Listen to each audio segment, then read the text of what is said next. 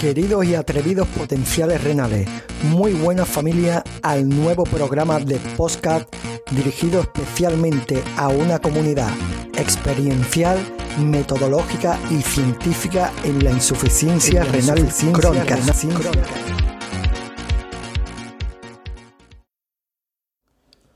Cada vez que voy realizando entrevistas a personas que viven su proceso como paciente renal, más me voy conociendo a mí mismo a través de ello.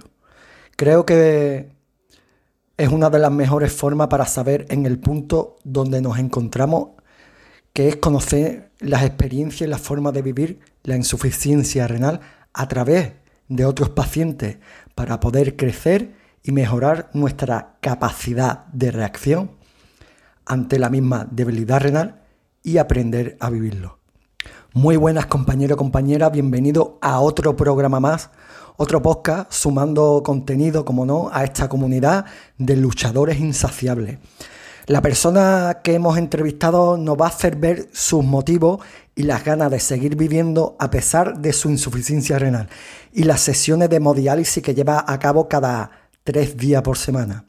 Tiene mucho que contar y aportar, así que os dejo con unas chicas muy, pero que muy atrevida y que sabe bien, uno, lo que quiere y dos, hacia dónde se dirige.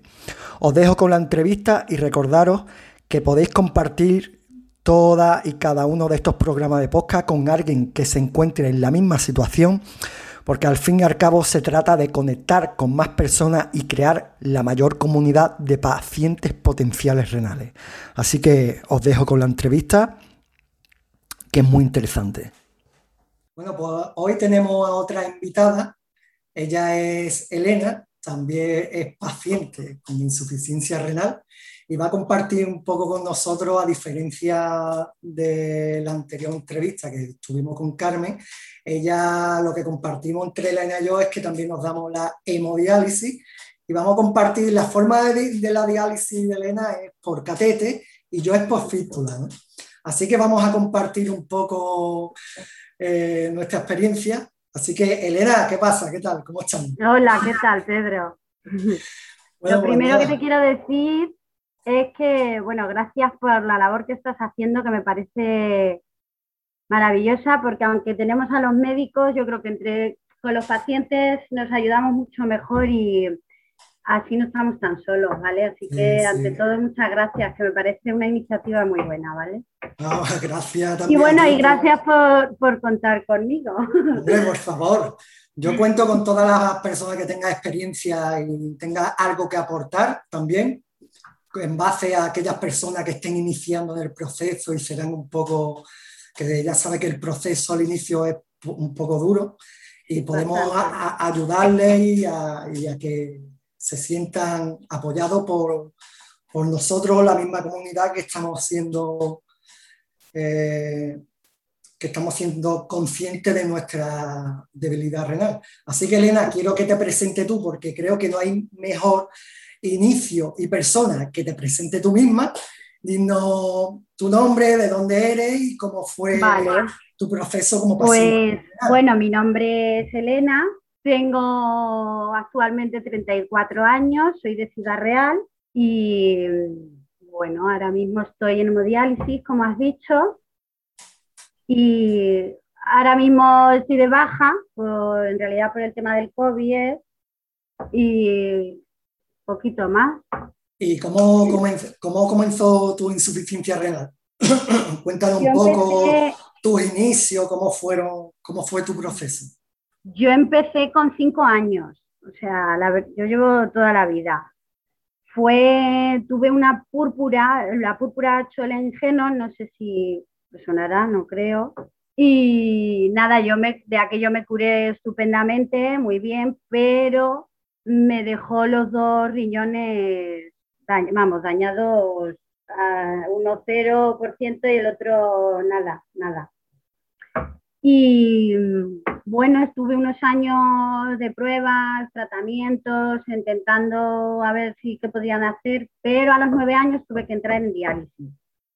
En, esa, en, esos, en ese tiempo la mejor opción para mí era diálisis peritoneal me la hacía en casa, bueno, me la hacían mis padres, por la noche era la cicladora, la máquina de por la noche, y bueno, que de hecho ha cambiado muchísimo el recuerdo que yo tengo de la máquina, lo que veo ahora, claro, ha evolucionado un montón. Y nada, a los 11 años me trasplantaron y sí, son 11 años.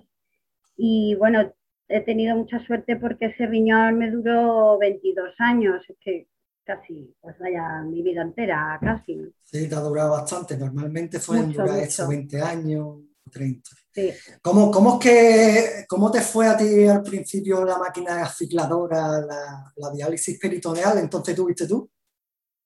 Yo recuerdo yo bien, incluso, bueno, al principio el catéter no me gustaba, me daba grima, bueno, ¿no? Pero una vez me, acomodé a él, yo ya lo tenía, había limitaciones que me molestaban mucho, como yo lo que recuerdo peor es que yo no me podía bañar en la piscina, pero claro, que, la mentalidad de 11 años, o sea, de, de 9. Y pero bueno, quitando eso, yo no lo tengo como, vamos, para nada algo traumático o malo. Y era muy cómodo, porque ya te digo, era en mi casa, era por la noche mientras yo dormía.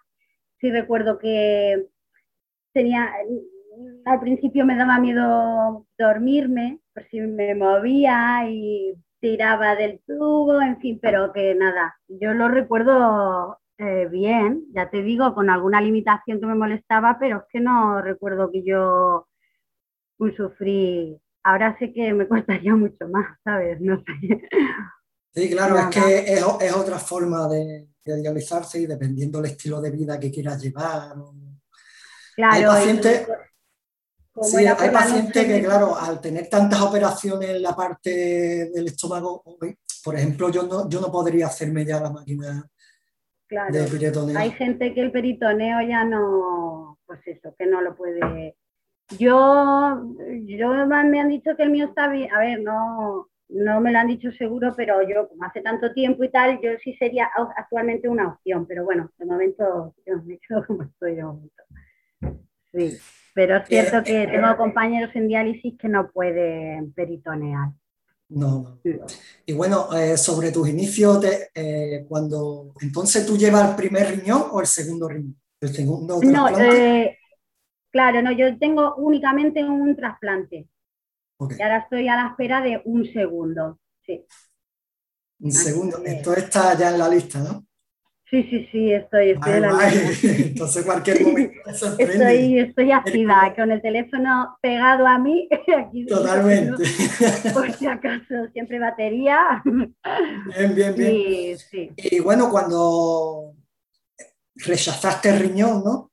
Tuviste la última vez que rechazaste el riñón, ¿cómo fue a partir de ese rechazo volver otra vez a, a la a la Horroroso. Mira, yo estuve, la verdad que fue poquito a poco, no fue de un día para otro que yo creía en realidad que era así, dejaba de funcionar, y, pero no.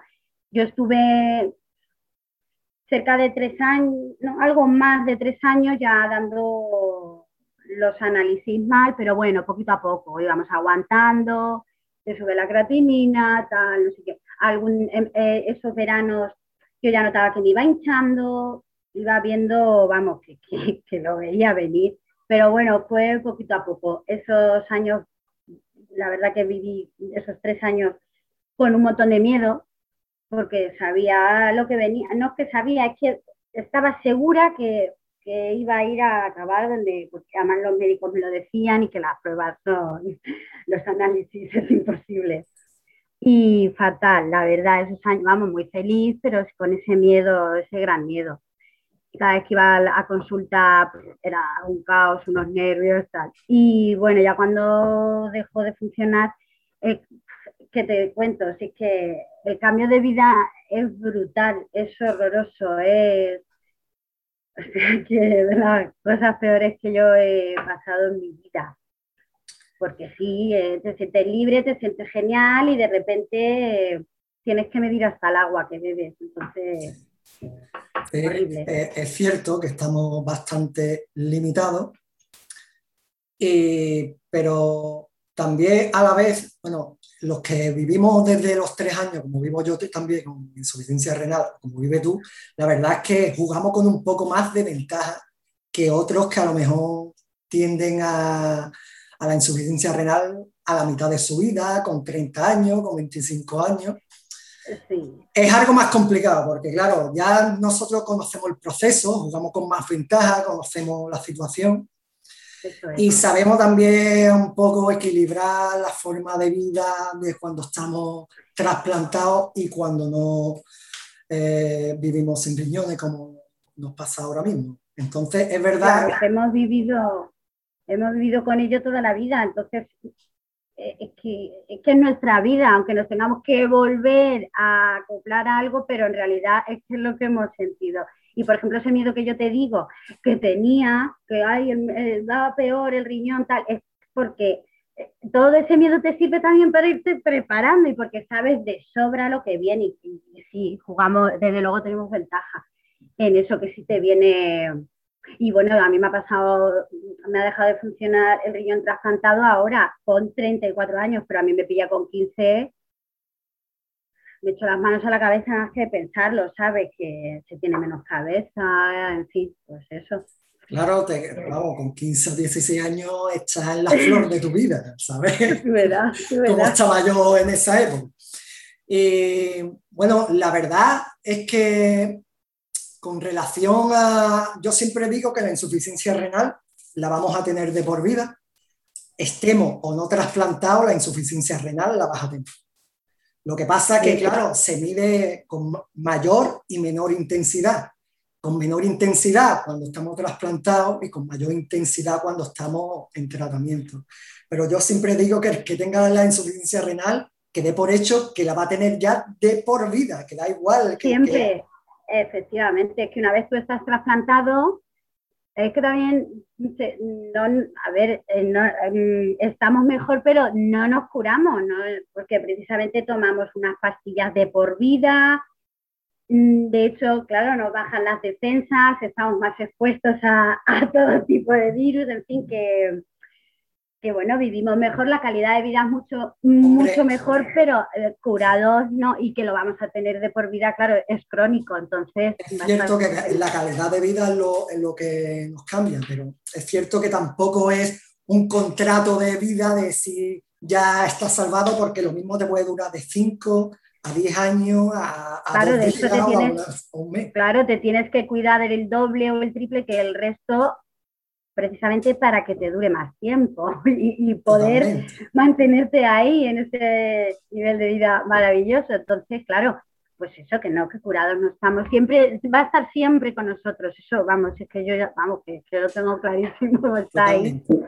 Siempre. Una pregunta, que tú tienes catete, veo que tienes catete, ¿no? Sí. ¿Por qué eh, optar, optaste por, por llevar catete y no fístula? Pues mira, te cuento, sí. Ya me lo preguntan mucho. Eh, eh, claro, yo me tuvieron que empezar a dializar de urgencia, porque me puse muy mala, ingresé, estaba deforme, bueno, yo tenía como, yo no sé si decirte, 6, 7, 8 kilos encima de mí, era tremendo de líquido y había que dializar rápido, entonces la fístula no daba tiempo a que curara, el peritoneal tampoco daba tiempo, hombre, tiempo sí, pero había que hacerlo rápido, entonces por eso fue el catéter. Lo hemos mantenido hasta ahora, pues la verdad es que es decisión propia mía, porque no suelen querer, bueno, a ver, es que el catéter, una infección por aquí, pues es mucho más peligrosa que, que al torrente sanguíneo directamente, que por una fístula pero yo lo pasé realmente mal cuando me lo pusieron, que fue media hora solo, pero todavía me acuerdo de esa media hora. Lo pasé muy mal, entonces es como que yo me niego a que me si todavía funciona y va bien, mm, no veo que me lo no quiero que me lo quiten. Y de momento me están, mi médico la verdad que me está respetando en eso un montón. Y quiero pasar, a ver si soy capaz de llegar al trasplante sin tener que hacerme la fístula. La fístula. Ya es mucho. O sea que tú optas mejor por, claro, opta mejor por el catete que por una fístula, ¿no? Sí, sí. Y si tuviese que recomendar, si tuviese que recomendar a alguien entre catete o fístula. A ver, yo te diría que la fístula, me parece mentira, pero te diría que la fístula porque tiene mucho riesgo una infección por el catéter. ¿Cuál es el cuidado que tiene que llevar con el catete? Eh, eh, ¿Perdona qué? El cuidado que debes de llevar con un catete. Pues mira, para empezar no se puede mojar. Yo una ducha, una ducha normal de lavarme el pelo mientras me ducho, yo hace dos años que no, bueno, mentira, me he pegado alguna, pero porque hay algunas, hay bolsas herméticas de estas que se pegan, maravillosas, y me he duchado, y bueno, y de hecho he nadado en piscina el verano pasado y bien, pero la bolsa es muy incómoda, pero bueno, eso da igual. Pero bueno, en realidad ya te digo, yo aconsejo la fístula, aunque yo no la quiera, pero sí. Eh, te permite más, pues ya te digo, eh, ducharte, por ejemplo, eso te evita un montón. Ya, ya solo por eso y el tema de la, infección es que yo no, claro, no he cogido ninguna infección, pero a mí me han repetido mucho, Elena, el catéter, las infecciones, cuídatelo mucho.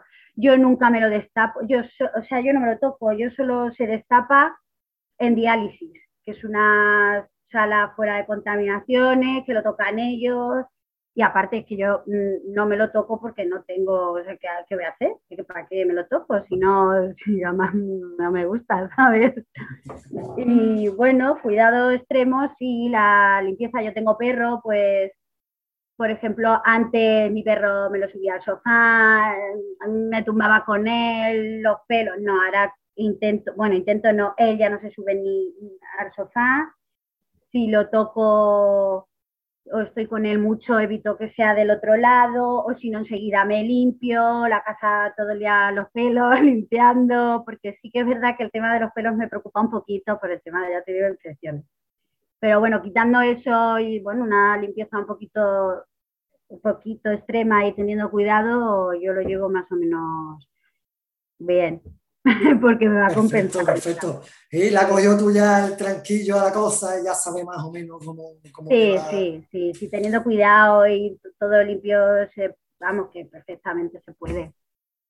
Elena, y el tema de los alimentos, ¿cómo lleva tú la nutrición renal para pacientes actualmente en día?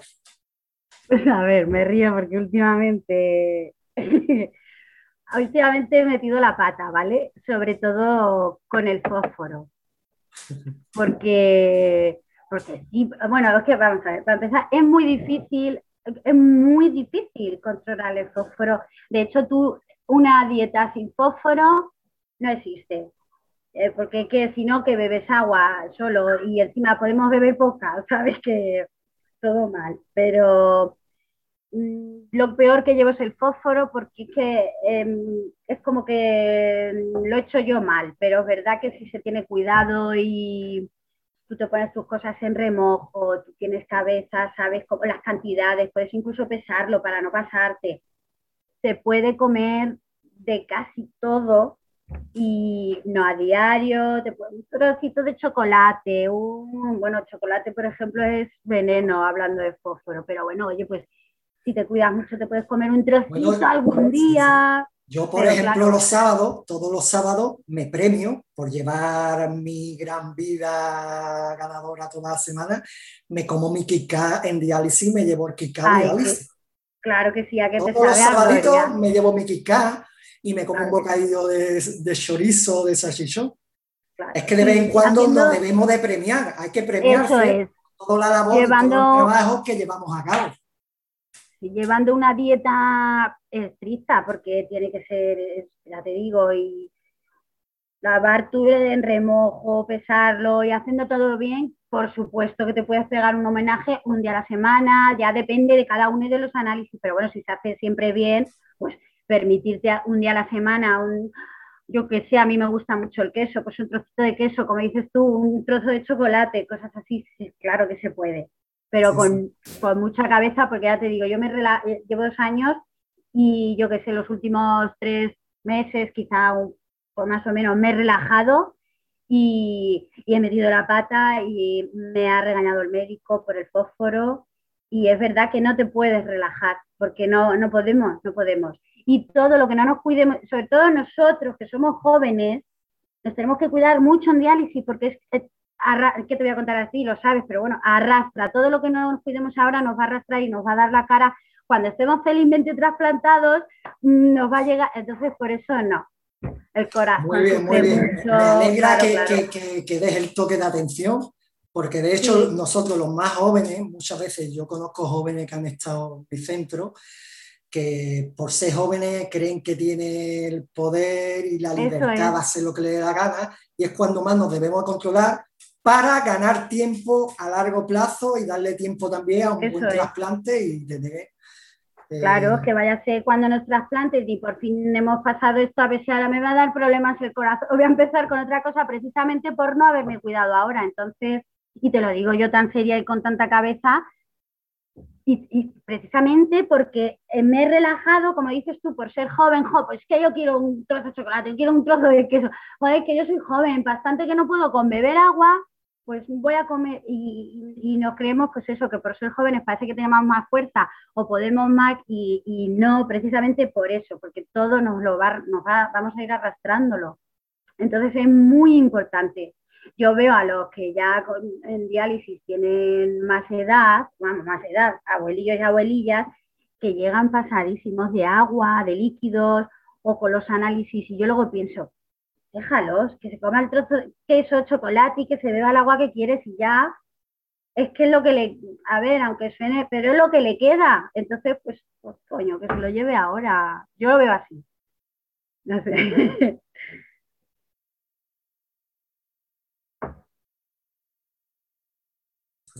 Sí, vale, perdona, que lo había dado hecho. Nada, nada, tú tranquilo.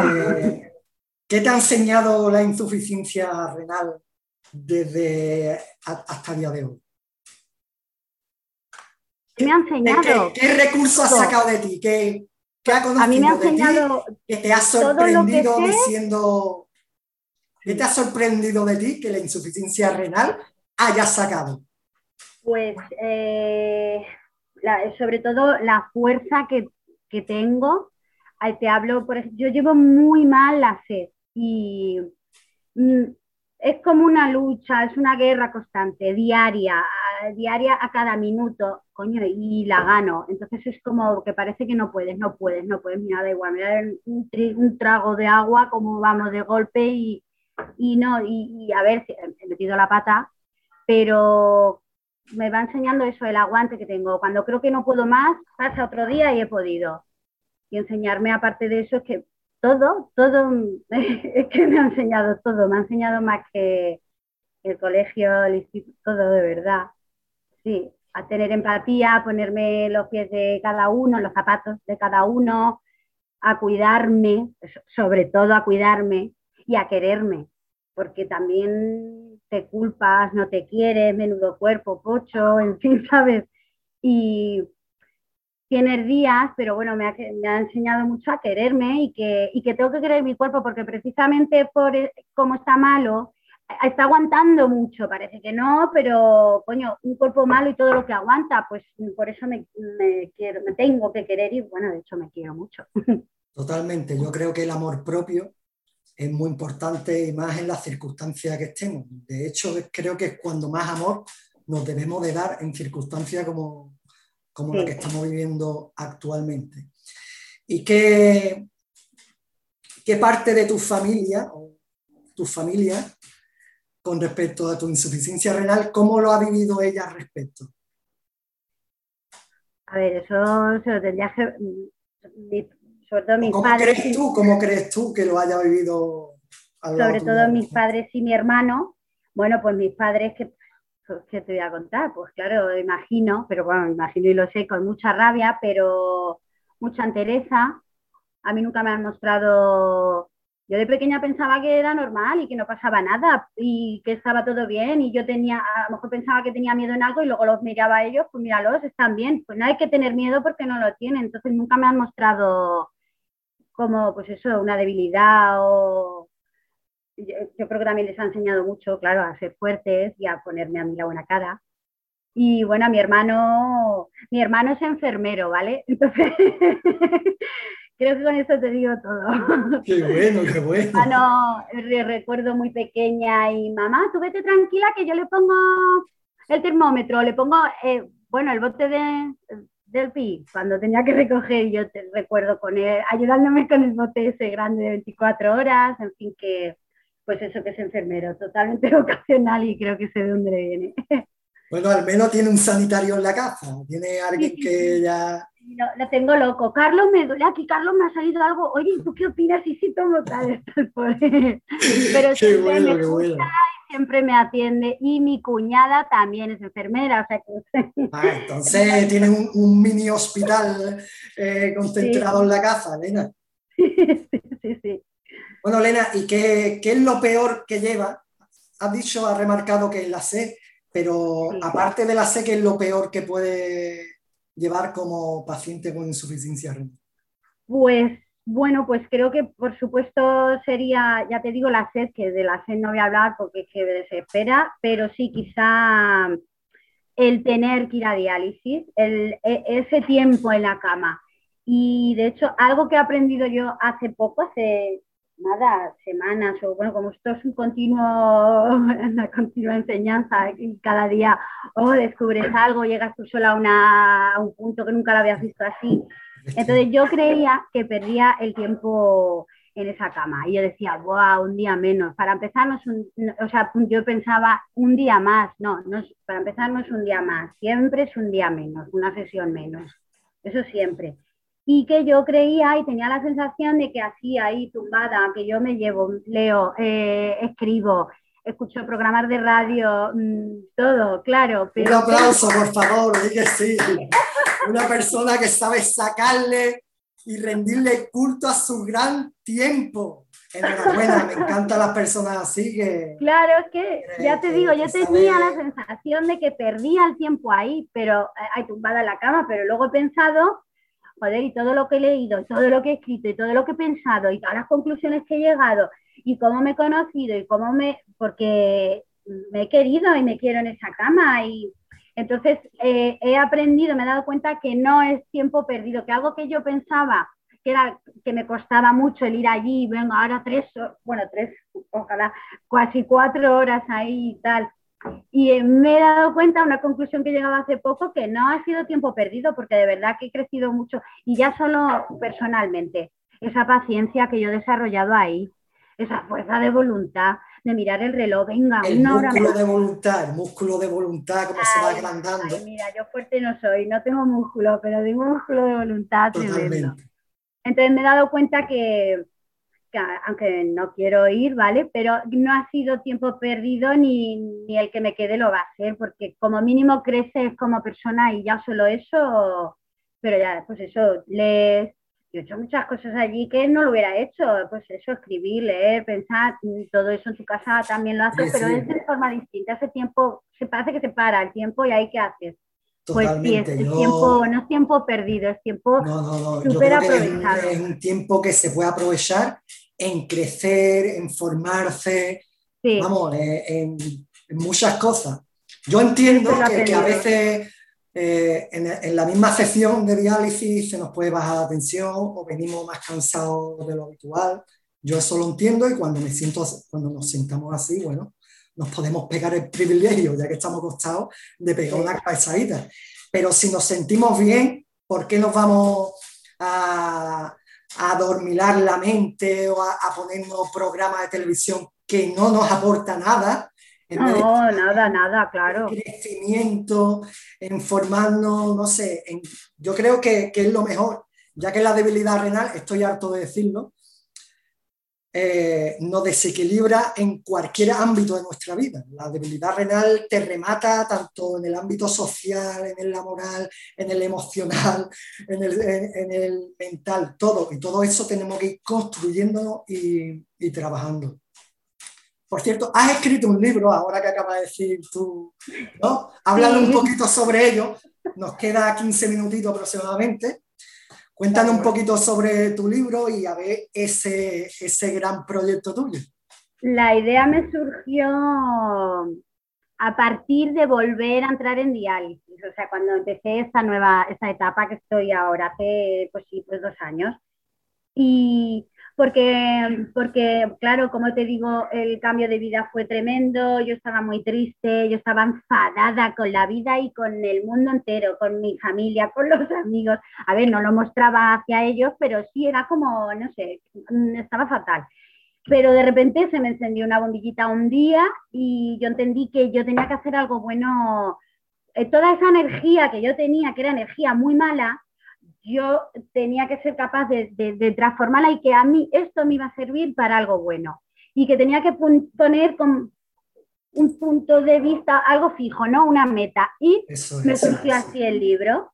Y pues, eh, pues, me dediqué a ello y al final es que me río porque todavía no me creo que haya que lo, que lo he hecho, ¿sabes? Y estamos a ver en proceso de editarlo y pues mira, creo que la insuficiencia renal ha transformado esa Elena y ha hecho que salga de dentro su mejor versión y ha escrito un libro que cómo se titula, puede decir el título aún. Renalcida. Renalcida. Renalcida. Que hay gente que me dice, eh, lo, eh, lo, has escrito mal. No, no, es Renalcida, pero claro, junto. No, tengo que decir también que Elena tiene tiene un Instagram, Elena, cuenta tu Instagram también para que los oyentes pues se llama, sepan. Se llama ah, Renacida también. y bueno, cuento un poco el día a día con insuficiencia renal, los problemas. Intento ser muy positiva, pero sin, sin perder, o sea, siendo también muy realista. Si yo tengo que contar algo malo, lo voy a contar y trato de, también de tirar del humor, no de tirar del humor, bueno, sí, pero porque es algo que yo, no para mi Instagram y contarlo con humor, sino porque yo siempre tiro de humor, entonces hasta lo malo al final siempre eso nunca lo, veo, lo veo algo gracioso y digo, mira, pues Claro, entonces sí que el humor es una, es una gran arma. ¿eh? y también eres una genia, sé que, tiene, que haces obras de arte Ay, sí, me gusta la artesanía también. Te gusta la artesanía, así que cuéntanoslo, por favor. Estamos aquí locos también, por descubrirte. Tengo un Instagram también de, de artesanía que se llama pues, aquí no se puede dejar nada afuera, ¿eh, Elena? Aquí todo va al contenido. Venga, se llama contenido.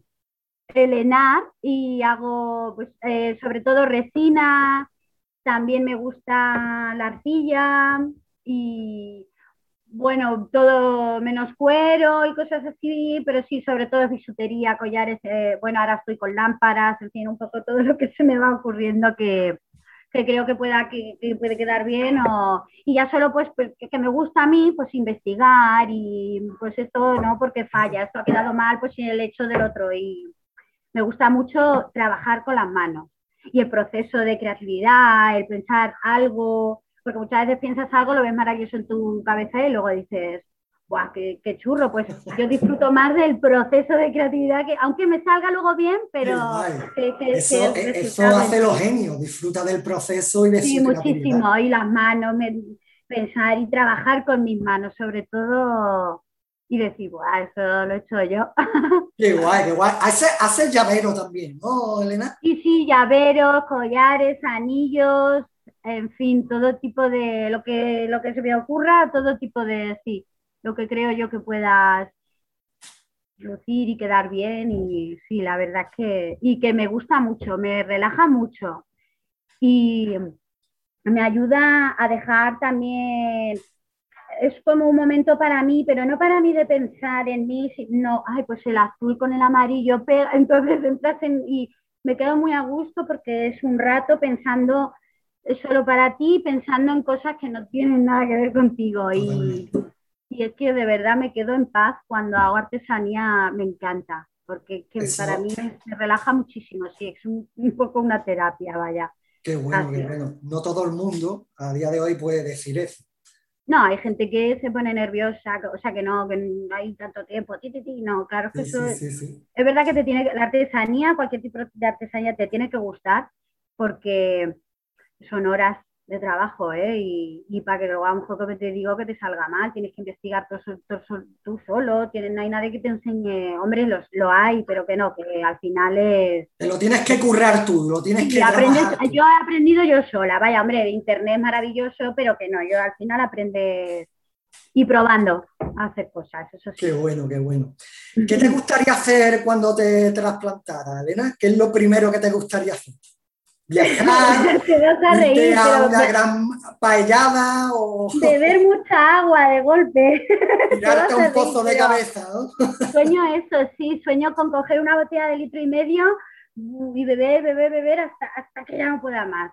Pero bueno, ya quitando eso, em, trabajar libremente sin unos, sin unos horarios de diálisis, ¿sabes? Pues decir, decir, pues sí, mira, puedo, puedo, coger, puedo presentarme a este trabajo, ya solo, aunque no me cojan, pero puedo eh, presentarme a este trabajo porque puedo, porque no tengo diálisis por la mañana o cambiarte la, en fin, sobre todo eso de ser libre para ir, venir, que te surja algo, vas por la calle, ves a un amigo, vámonos a comer, nos vamos a comer, ¿sabes? el, pues ser libre en tu día a día. ¿Eh? Nosotros seguimos con nuestras pastillas y tal, pero ser dueña de mi tiempo, eso sí. Totalmente. De, de todo mi tiempo, porque a día de hoy lo soy, pero a esas horas. No, sí, es verdad que hay momentos que no nos pertenecen, pero que en ese tiempo intentamos ganar poder y crecer, eh, como bien dijiste antes, crecer en esos momentos que tanta falta hace como es en nuestra sección. Entonces, ahí quiera o no, es verdad que parte de nuestro tiempo eh, nos estamos, como yo digo, revitalizando con las sesiones de diálisis, pero a la vez nos estamos construyendo, estamos creciendo, estamos siendo genios.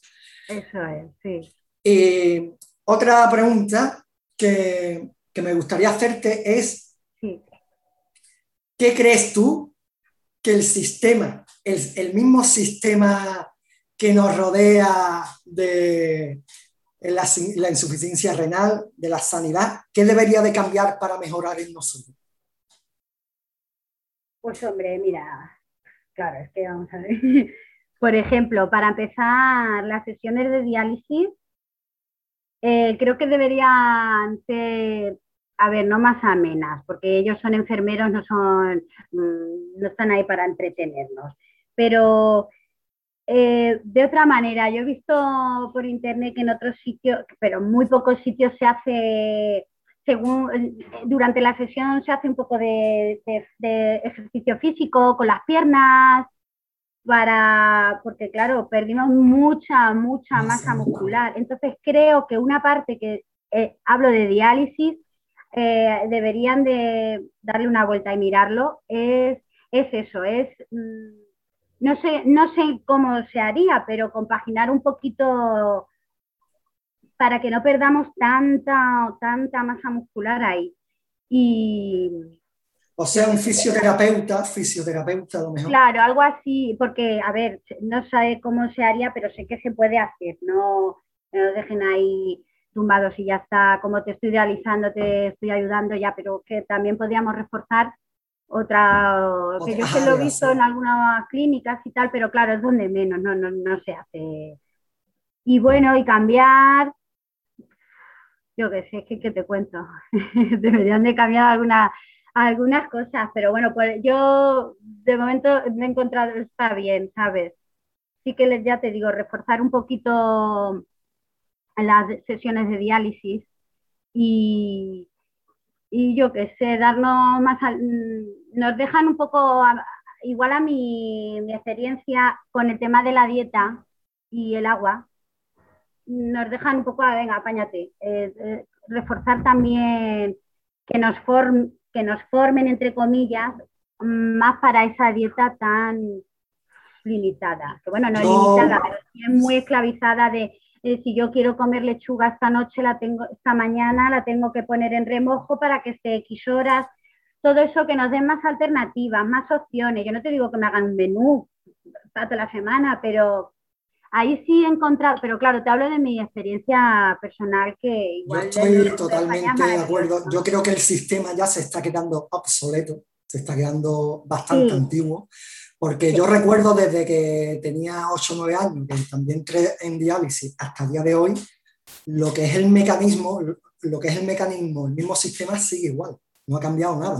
Lo único que ha cambiado a lo mejor un poco es las máquinas de diálisis, que tienen máquinas online, no sé si conoce hoy en día que hay máquinas online. Que luego son tan maravillosas, pero luego, claro, son tan maravillosas que cualquier error se te tira pitando media hasta que a, arrancar.